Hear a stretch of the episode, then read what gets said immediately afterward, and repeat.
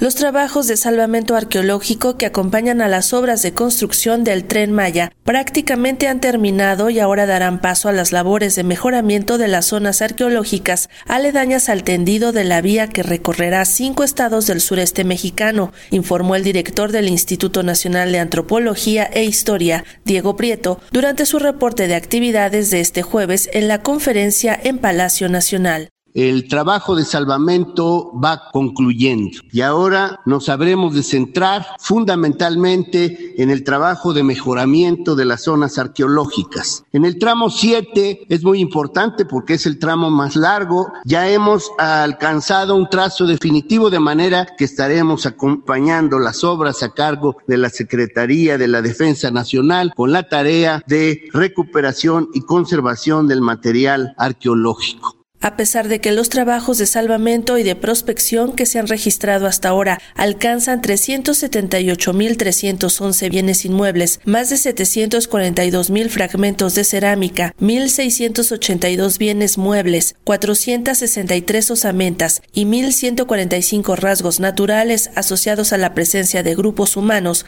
debe tenerse presente que la recuperación de la memoria ancestral no puede desligarse de las culturas vivas actuales, señaló el funcionario. Hay que tener siempre presente que la recuperación de la memoria y de los impulsos de las culturas ancestrales no pueden desligarse de las culturas vivas, de lo que hoy piensan, sienten, quieren y esperan los pueblos mayas y los pueblos del sureste mexicano. Por eso me parece importante que vinculemos siempre el patrimonio histórico y arqueológico con el patrimonio cultural vivo, con el patrimonio que representan nuestros pueblos originarios y la diversidad de las culturas que hacen a la nación. Además de reiterar la liberación del acceso a la zona arqueológica de Chichen Itza, el titular del INA también anunció la realización de un encuentro internacional de estudios mayas que dé cuenta de todos los trabajos de investigación, conservación y difusión del patrimonio arqueológico, los más importantes que se hayan llevado a cabo hasta ahora en toda la historia en el área maya mexicana. Nunca se había desarrollado un trabajo de investigación, conservación